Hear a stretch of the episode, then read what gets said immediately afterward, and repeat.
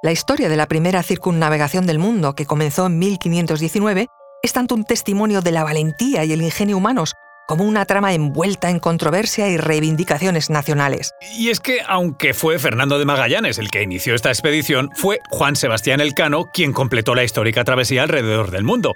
Pero, ¿a quién deberíamos atribuir el honor de ser el verdadero protagonista de esta hazaña? Analizamos todo esto a continuación.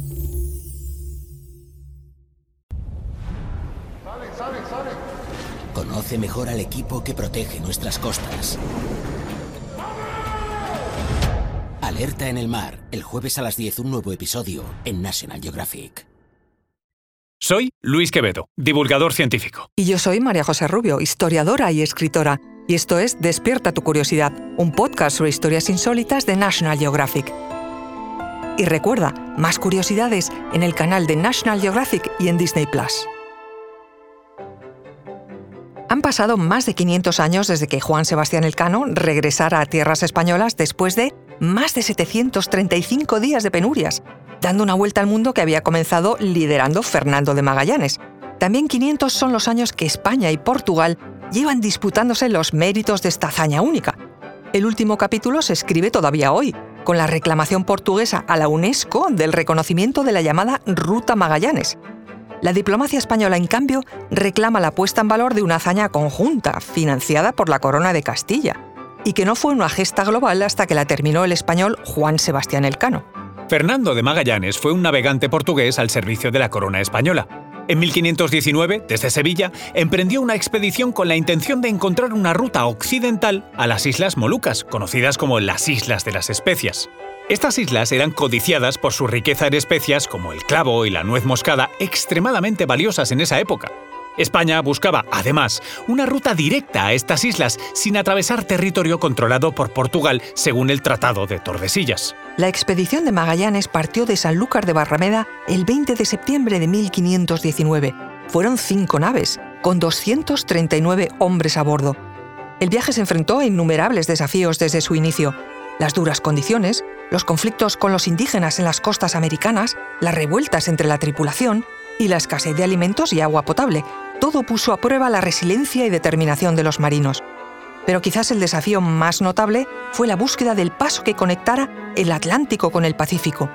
Magallanes, con una fe inquebrantable, descubrió lo que hoy conocemos como el Estrecho de Magallanes, en el extremo sur del continente americano. Lo atravesó liderando la expedición entre octubre y noviembre de 1520. A pesar de este descubrimiento, Magallanes no lograría completar el viaje. Fue en la batalla de Mactán, en las Filipinas, donde encontró su final a manos de los nativos en abril de 1521. Tras su muerte, la expedición quedó en una situación precaria. Fue en ese momento cuando Juan Sebastián Elcano, un marino vasco que había comenzado la expedición como maestre de la nave Concepción, adoptó el papel de liderazgo.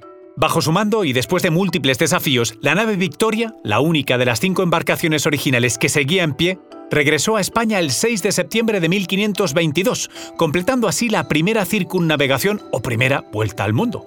Regresaron solo 18 hombres, de los 239 iniciales. El Cano arribó a Sanlúcar de Barrameda y ese mismo día su nave, que estaba en muy malas condiciones, fue remolcada río arriba hasta Sevilla, a donde llegó dos días después, el 8 de septiembre. Traía un gran tesoro a bordo, las preciadas especias, clavo y nuez moscada, con ellas cubrió con creces los gastos de las cinco naves y de toda la expedición en total. El emperador Carlos V otorgó en recompensa a Elcano la hidalguía y un escudo al que se añadía un orbe con una leyenda en latín que decía Primus circumdediste me, es decir, Fuiste el primero que la vuelta me diste. Se reconoció desde el primer momento que se trataba de un hito para la humanidad en un doble aspecto, como hazaña náutica comparable a los esfuerzos en tierra de los conquistadores de América y como prueba geográfica de la redondez de la Tierra. Gracias a su periplo se determinó el verdadero diámetro de la Tierra y se pudo trazar el meridiano de Tordesillas. En el aspecto propagandístico, completó el descubrimiento de Colón y le dio unas expectativas casi universales, demostrando entonces el poder de España como primera potencia mundial. La controversia surge alrededor de quién debe ser acreditado como el verdadero héroe de esta hazaña. ¿Es Magallanes, quien concibió y lideró la expedición hasta su muerte y cuyo nombre está asociado al estrecho que fue crucial para la circunnavegación? ¿O es el Cano, el navegante que tomó las riendas en uno de los momentos más críticos y logró llevar a la tripulación de regreso a casa, completando efectivamente la circunnavegación? España, a lo largo de los siglos, ha ensalzado tanto a Magallanes como a Elcano, pero la narrativa predominante ha oscilado dependiendo del contexto histórico y político. Durante mucho tiempo, Magallanes fue visto como el principal protagonista.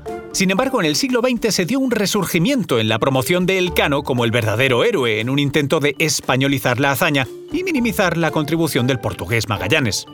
Es especialmente en el País Vasco donde la figura del Cano ha sido defendida con fervor como el hombre que realmente completó la circunnavegación. En el contexto internacional, la figura de Magallanes tiende a ser más reconocida, en parte gracias a la amplia difusión de crónicas y registros que posicionan a Magallanes como ese líder carismático y visionario de la expedición. La controversia entre Magallanes y el Cano se extiende más allá de la simple atribución de logros es un reflejo de cómo la historia puede ser interpretada, reinventada y utilizada con fines políticos y nacionales.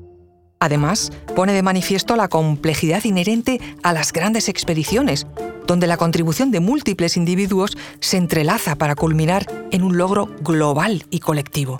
En definitiva, la primera circunnavegación del mundo es un testimonio de la audacia, visión y resistencia humanas.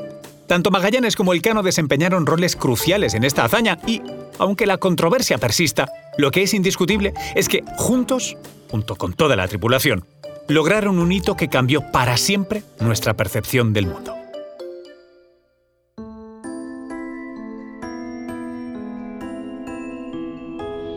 Recuerda que Despierta tu Curiosidad es un podcast sobre historias insólitas de National Geographic. Disfruta de más curiosidades en el canal de National Geographic y en Disney Plus. Y no olvides suscribirte al podcast si has disfrutado con nuestras historias.